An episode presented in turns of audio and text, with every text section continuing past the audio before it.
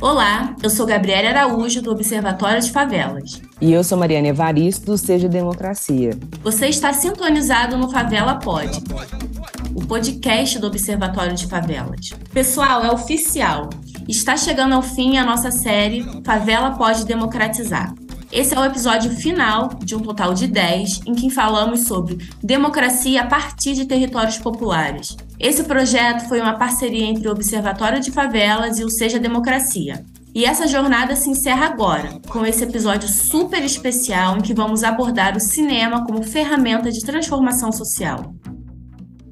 Pois é, pessoal. Nesses episódios que passaram, sempre focamos na tônica de trazer pessoas que protagonizam diariamente ações para construir uma sociedade mais justa e que assegure direitos fundamentais para todas, todos e todes. E quando falamos sobre isso, é sobre oportunidade e possibilidades de pessoas periféricas terem múltiplos caminhos para seguir. Com isso, vamos abordar hoje a importância de continuamente pessoas negras estarem no setor do audiovisual e de existirem políticas que assegurem a participação dessas pessoas negras no mercado. Hoje estamos com a Maiara e a Suane, duas mulheres amazônicas que nos ajudam a construir esse diálogo. Bem-vindas ao nosso podcast. Obrigada.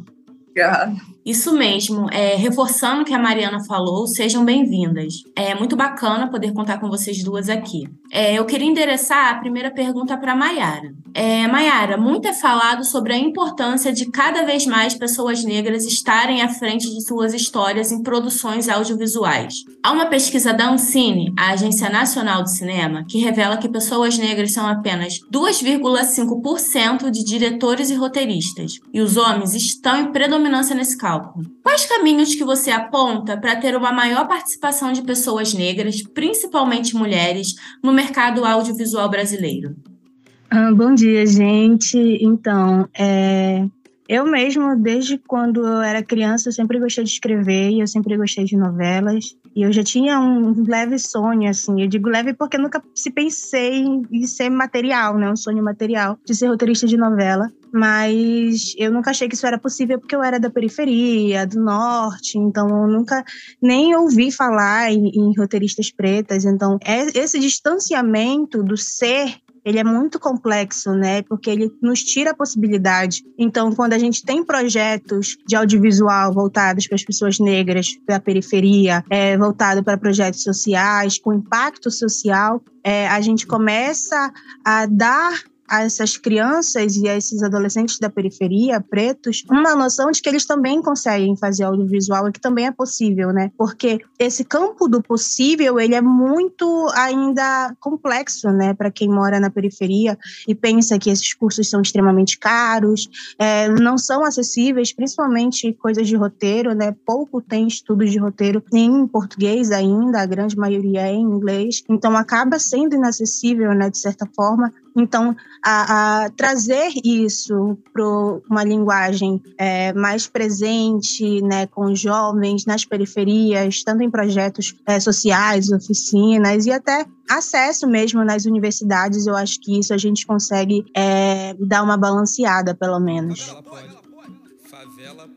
Maiara, é muito importante essa, né, esse, esse, essa perspectiva que você apresenta para a gente. É, eu acho que né, o, nosso, o nosso papel, principalmente o Seja Democracia, de pensar as potências da periferia, é também pensar a potência a partir do campo cultural, porque é, ele faz né, muita diferença para diversos jovens, para as mulheres, fomenta é, é, renda para essas pessoas também. É, e a cultura ela tem um papel fundamental na defesa também da democracia. É, eu que acompanho o audiovisual como espectadora, então, assim, a gente tem esse anseio, principalmente quando somos pessoas negras, de ver não só né, na tela, mas também na parte de produção, da escrita, né, é, enfim, de, de todo o contexto é, dessa, dessa produção cultural. É, e é isso, Ana, em conexão com o que a Mayara pontuou e também na sua perspectiva como criadora de conteúdo e diretora de diretoria de fotografia, como trazer essa potência negra para as produções audiovisuais que ainda é muito centralizado, é, mas precisa descentralizar esse foco para os outros territórios, principalmente nas, nos estados da região norte do país? é, eu acho que hoje, tá, através das redes sociais, porque quando a gente fala de audiovisual, a gente também esquece que a, que a gente pensa só no cinema e nessas megas produções, né? A gente também esquece que hoje a gente tem essas redes sociais que já estão fazendo, elas fazem audiovisual, elas são audiovisual, elas já chegaram nesses lugares, né? E as experiências que nós tivemos nos territórios que nós andamos esse ano, nós passamos por 10 territórios da Amazônia, fazendo audiovisual, fazendo cinema. E nos lugares onde a gente chegou, as pessoas até sabiam, já faziam o roteiro, já faziam essas só que elas talvez não tivessem um nome para isso, elas talvez não soubessem um nome para isso. Né? Então, eu acredito que hoje, em 2022, as redes sociais também acabam ajudando e hoje facilitando para isso. Mas a gente também falar de uma produção de cinema, de uma produção até mais profissional, a gente ainda está à margem, a gente principalmente da Amazônia ali do norte, a gente ainda está à margem, porque primeiro que as coisas são caras para chegar lá, a tecnologia quando chega já chega até equipamento quando chega já chega um pouco atrasado para a gente. Infelizmente a gente ainda vive isso e e trabalhar isso, fazer, produzir conteúdo na Amazônia é, é, é desafiador, porque às vezes a gente chega em território, chega em lugar que não tem sinal, que não tem área, né, e a gente fica praticamente isolado. A gente teve experiências agora de passar 15 dias isolada em lugares que não tinha internet, que não tinha sinal de celular, que a gente tinha que andar para uma outra comunidade para poder falar com as pessoas, dizer, ó, oh, a gente está bem, a gente está tá vivo aqui, e, e, e lidar sempre, tem esse fator também na Amazônia, lidar sempre com conflitos que são esses territórios que são conflituosos, que vivem em situações de, de uma guerra mesmo, né?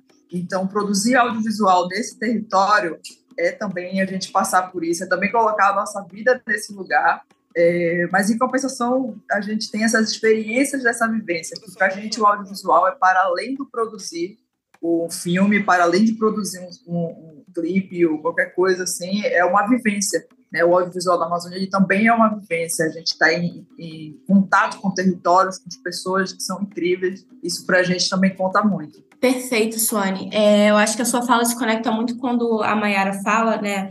De, de, dessa questão do audiovisual das pessoas, né, principalmente da região norte, de entenderem que elas também podem produzir, né, conteúdo audiovisual e que às vezes apenas um celular, né, bem posicionado ali com uma entrada bacana de luz, elas conseguem construir histórias e amplificar narrativas através de um videozinho de um minuto que vai postar na sua rede social ou que vai postar, sei lá, no YouTube, enfim, há várias plataformas, né, para disponibilizar esse conteúdo. E é muito bacana também isso que você traz, né, porque aqui no Observatório a gente sempre pauta muito isso de trazer a, a perspectiva, né, a narrativa a partir das vivências dos moradores daquele território. Então, nada mais rico que pessoas da Amazônia possam falar sobre a, sua, sobre a Amazônia. Né? Elas vivenciam essa rotina diariamente, elas vivenciam o território. Né? É, enfim, eu acho que é muito, muito bacana essa visão. E aí, Mayara, é, eu acho que também um ponto importante, né, dentro dessa discussão é a gente falar sobre inspirações. E aí é, eu queria que você contasse para a gente é, quais são as personalidades, né, enfim, do setor audiovisual, do cinema, que te inspiram profissionalmente e que são referências para o trabalho que você desempenha. É, inspirações, na verdade, eu tenho muitas inspirações nas pessoas em si, mas não em trabalhos, sabe? Até porque eu acho que o audiovisual na Amazônia, ele é revolucionário. Ele é para além do que está acontecendo nas atualidades. Então, eu me inspiro em pessoas daqui mesmo, tipo Joyce Cursino, né? Que foi, eu acho que se não fosse ela, eu nem estaria no audiovisual porque ela, ela me fez literalmente acreditar no audiovisual e falar assim, você consegue fazer. Então eu acredito no palpável, tipo, as minhas inspirações são as, as, a minha mãe, os meus amigos, a Suane, que tá lá comigo, sabe, todo dia me ajudando. E se eu não consigo fazer alguma coisa, elas estão lá comigo, as meninas da Negritar. Então eu tenho eu, as minhas inspirações, elas são pessoas que estão próximas a mim e que eu sei que elas são da minha confiança e que elas me amam, sabe? É mais nesse sentido, assim. Eu, eu gosto de alguns trabalhos audiovisuais também, acho bacana, mas eu não, não consigo ter eles enquanto inspiração, né? Eu acho que o que eles estão fazendo agora é bacana, mas eu, eu sempre busco é, fazer um pouco diferente, sabe? Para além do que se está sendo feito. Perfeita a sua resposta, né? Que a, maior expressão é que está ao nosso redor, né? É, e muito da sua fala também me traz uma visão de acolhimento, né? Que a gente, enquanto profissional, né, profissional negro, a gente precisa não só de um suporte técnico sobre o tema, mas a gente também precisa de uma estrutura que nos acolha, né? As nossas demandas, as nossas, as nossas particularidades, enfim.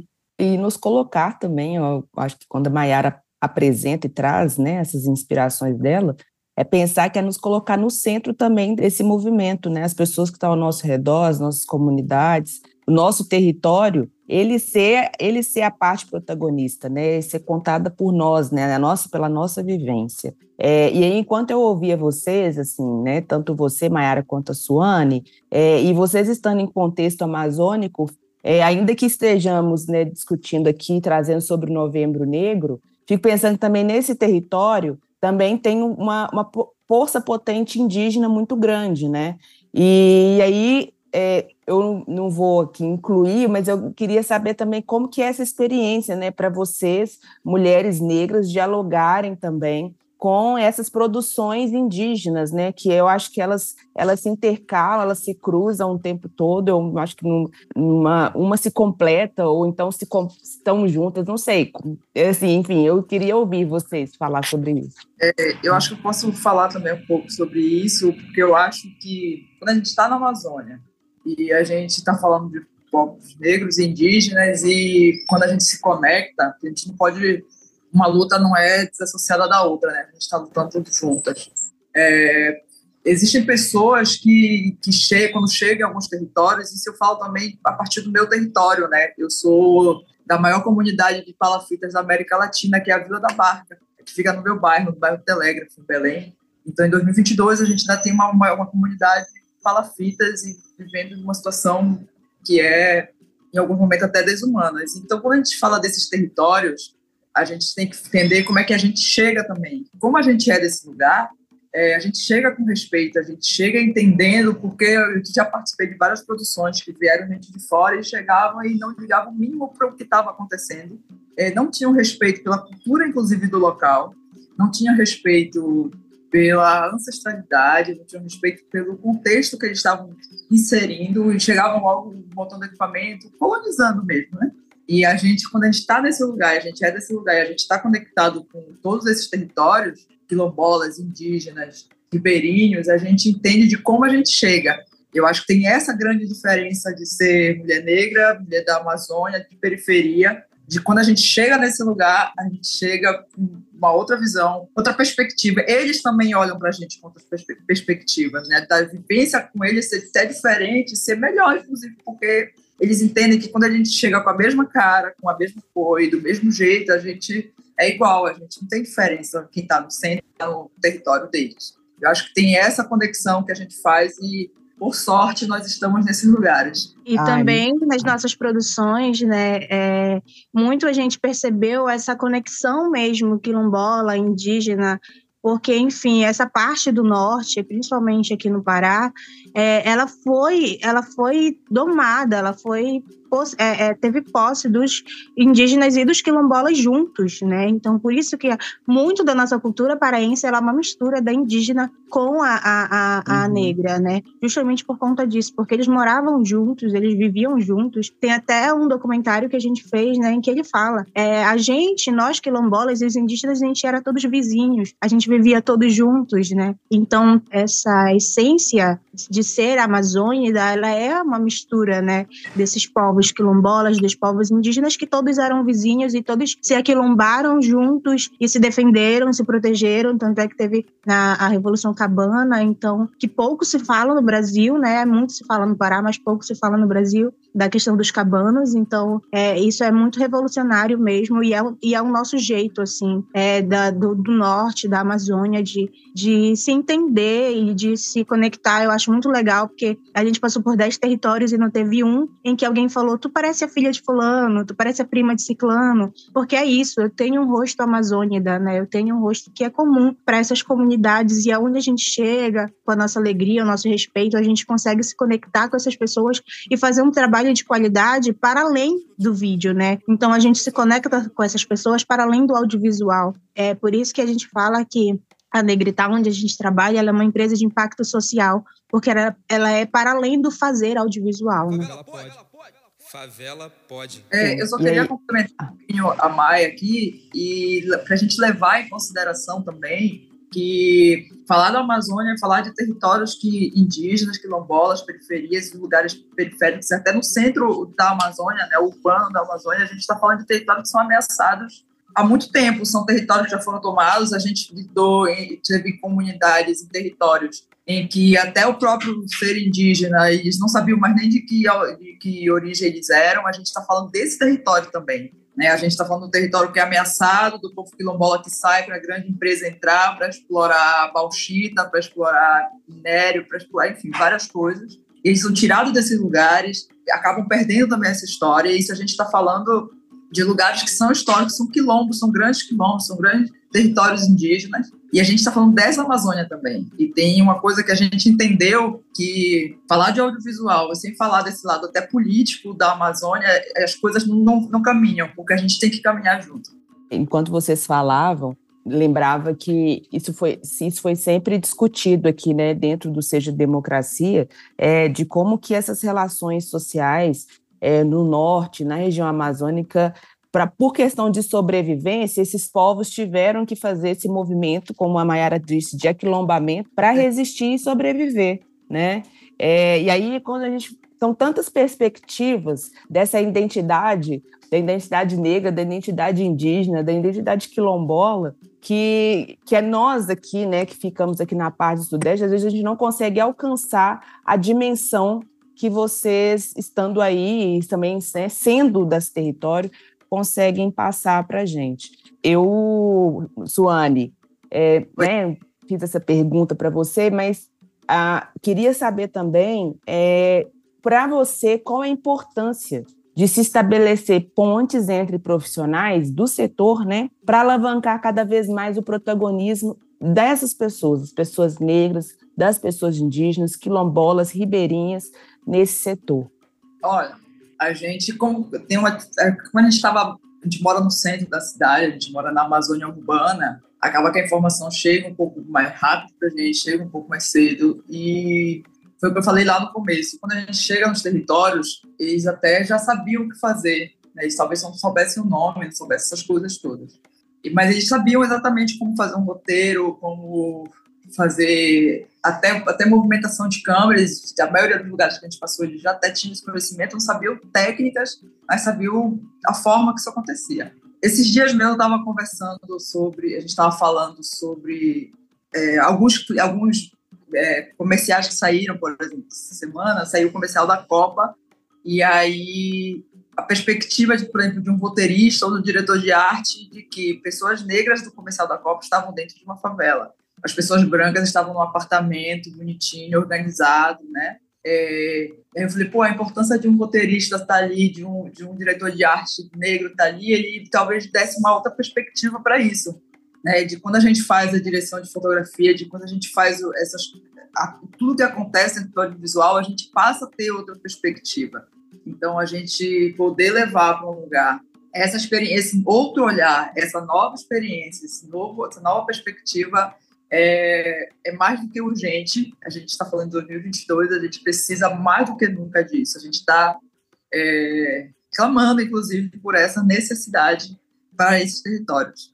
É importante também frisar que o audiovisual ainda hoje ele é uma panelinha muito específica né, que se prende num, num eixo Rio-São Paulo, e que às vezes, quando eles estão saturados né, dessa mesma tipo de narrativa, eles vêm para o norte, mas vêm com uma perspectiva menor, né? Então, vem querendo pagar menos do que se paga em Rio de, em Rio de Janeiro e São Paulo, é, vem querendo que a gente faça muito mais do que eles fazem, é, recebendo bem pouco ou recebendo pouco auxílio, né? Porque também a gente precisa de, desse auxílio, é, desse compartilhamento. Então, acho que quando as produtoras audiovisual, as pessoas que fazem audiovisual entenderem que nós juntos somos mais fortes, eu acho que a gente consegue é, alavancar o audiovisual no Brasil inteiro. Eu não digo nem só no norte ou Rio e São Paulo, tipo, o Brasil todo. Quando a gente começar a entender que juntos a gente é mais forte, que a gente consegue produzir mais, melhor, com narrativas diferentes, de olhares diferentes, né? Então, cada lugar tem o seu olhar específico,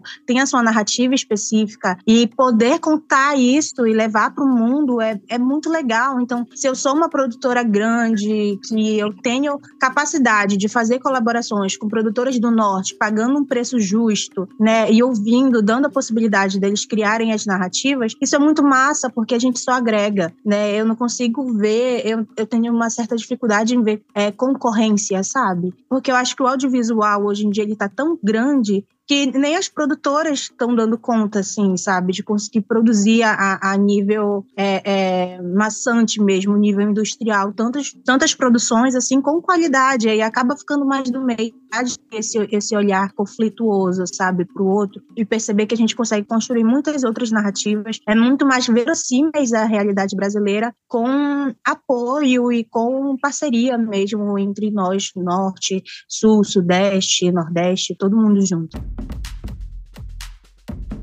É, e quando você fala dessa panelinha, né, eu fico pensando da importância que tem as leis de incentivo à cultura para esses projetos. Porque para você entrar, em grande maioria, produtoras, produtoras negras, é, vem de uma realidade em que o acesso ao capital ela é muito mais limitada. E a lei de incentivo ela vem, inclusive, para tentar diminuir essa disparidade né, entre essas produções, entre quem tem acesso, porque os investidores, né, grandes é, empresas que investem, sempre investem também nos mesmos grupos, né? Sempre colocam esses trabalhos nas mãos das mesmas pessoas que são majoritariamente homens brancos, né, de classe média alta. E aí é, a gente está sempre num, num, lugar assim que a gente está sempre tem que correr mais para poder alcançar o mínimo.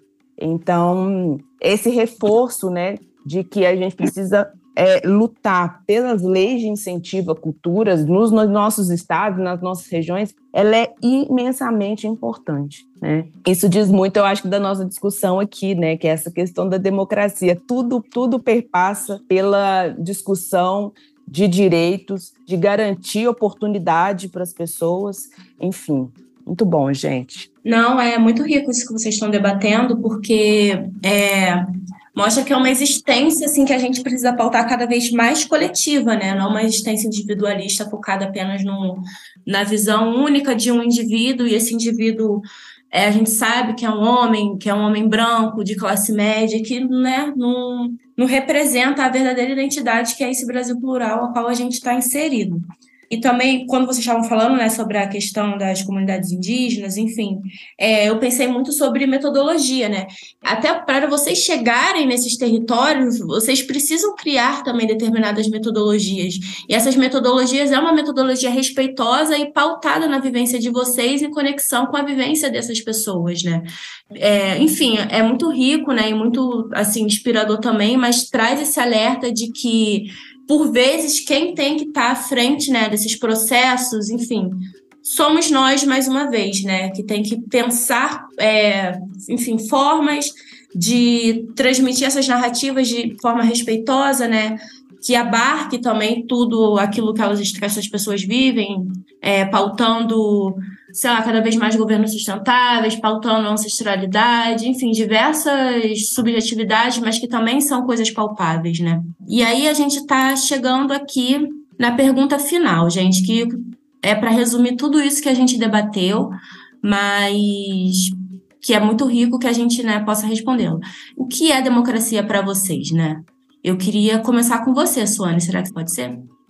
Pode. É, a democracia para além da gente ter o direito de escolher, de optar e de decidir, é, a democracia passa a ser a nossa liberdade em estar, em produzir, em fazer exatamente o que a gente quer em conjunto, desde que isso não entre no espaço do outro.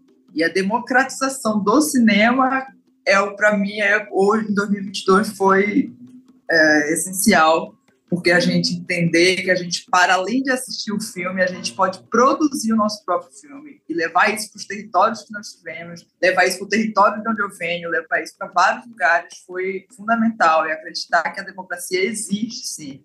Né? Mesmo ela estando ameaçada, muito ameaçada, ela continua existindo e a gente tem que lutar todo dia por elas. Não, não acabou a luta pela democracia, a gente está lutando todo dia. A democracia, para mim, eu acredito que ela é extremamente essencial até para a gente é, entender quem nós somos enquanto ser humano, né? Que nós somos dignos de, de respeito e de direitos e de dignidade. Então, quando a gente vai nas comunidades e a gente vê que essas pessoas pensam que elas não são dignas de direito, pelo simples fato delas morarem numa comunidade muito distante ou de não terem acesso ao básico, né, de saneamento, de saúde, eu acredito que aí a democracia está falhando, né? Porque a gente precisa ter isso. A democracia precisa nos assegurar que nós somos dignos de respeito e de, e de da nossa própria existência ser validada, né, enquanto ser humano. Favela pode. Exatamente. As experiências de vocês, o que vocês é, apresentam para a gente hoje é de extrema importância, porque eu acho que fecha um ciclo da nossa discussão é, sobre a democracia é, e também sobre esse papel que a gente ocupa nesse país, né? E, e, das nossas lutas. Eu acho que o, o, o, audiovisual, além de ser um espaço de denúncia contra as violências que são feitas nos nossos corpos, né, nas nos, nos nossos territórios, como a Gabi colocou, da nossa ancestralidade, da nossa fé, inclusive, é, também é, pode ser um espaço de afeto, de contar as nossas histórias é, é, a partir de um olhar da coletividade, do amor, porque a gente também, né, a gente tem nossas relações, tem nossas relações interpessoais, tem relações com o sagrado e com, com o nosso território. E quando a Suânia falava sobre esses estigmas em, em peças audiovisual, em que coloca sempre famílias negras, né, em, nos espaços de precariedade, eu falo que essa é, semiótica sempre colocada, reforçando estereótipos, reforçando estigmas e passando aquela mensagem é, de que nós só vamos estar nesses lugares, que o nosso lugar está sempre num barracão, é estar sempre num lugar marginalizado, é estar sempre num lugar de precariedade e não nos colocar como protagonistas, como como potência. Favela é potência, periferia é potência, né? É, e, e não contar essa história a partir disso. Então, para a gente, né, é muito importante ter vocês aqui fechando esse ciclo, contando essa narrativa da potência né, do audiovisual, do audiovisual negro, do audiovisual indígena, do audiovisual quilombola, que é o que a gente defende é, e que a gente entende que né, esses são os corpos que são protagonistas da luta pela democracia no país. E aí eu queria agora abrir esse espaço para vocês falarem, né, as redes de vocês, como as pessoas conseguem entrar em contato e também conhecer o trabalho de vocês, porque a gente acha importante também no nosso espaço ter as, as pessoas falarem, né, do que estão produzindo, do que estão fazendo, é, de como pode ajudar também, entre outras coisas. Pode, Mayara. Uh, muito fácil me achar, né? Eu tenho um arroba que é caixinha de açaí para todas as redes sociais. Então, você jogando caixinha de açaí em qualquer canto, vocês me acham. É, então, nós também temos o trabalho com a Negritar Filmes e Produções, né? Então, pelo Telas em Movimento, vocês conseguem acessar pelo Instagram, Facebook, arroba Telas em Movimento, é, Negritar Produções, né? Para nossa produtora, que é uma produtora audiovisual com impacto social, que foca, né, nas, nessas narrativas das periferias, né, das comunidades tradicionais, ribeirinhas da Amazônia. É, então pode achar a gente pelas redes sociais e qualquer coisa é só entrar em contato.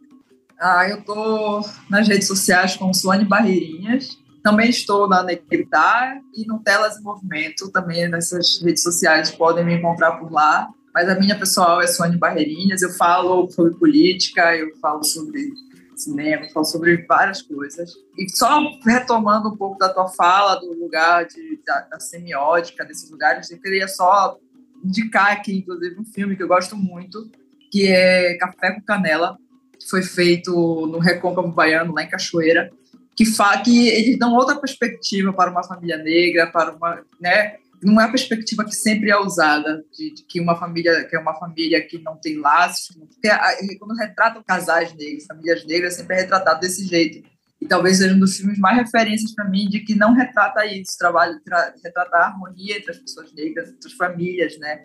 De que as relações elas são sim naturais, elas são no, no mesmo nível. o que não é o que acontece geralmente em outras produções, né? Então, queria também já deixar esse indicativo aqui de café com canela. Nem, nem sei se ia fazer isso, mas eu já estou fazendo. Pode fazer. Esse filme é muito bom mesmo, já assisti. Traz esse, esse olhar, né? Diferente, assim, né? Que também, tudo isso que a gente falou é uma questão também de projeto político, né? Quando a gente fala dessa questão de democracia, da narrativa que eles mostram, né? Isso faz tudo parte de um projeto político que eles querem continuar fomentando, né? E quando a gente fecha esse episódio falando de democracia, a nossa proposta é justamente essa: trazer um outro projeto político, um projeto político que não seja só, é, como a Mariana falou, colocando as narrativas de pessoas faveladas, pessoas periféricas, enfim, apenas num olhar de miséria, né? Num olhar que não seja de protagonismo e de potência. É, Pessoal, a gente está muito feliz, inspiradas, né?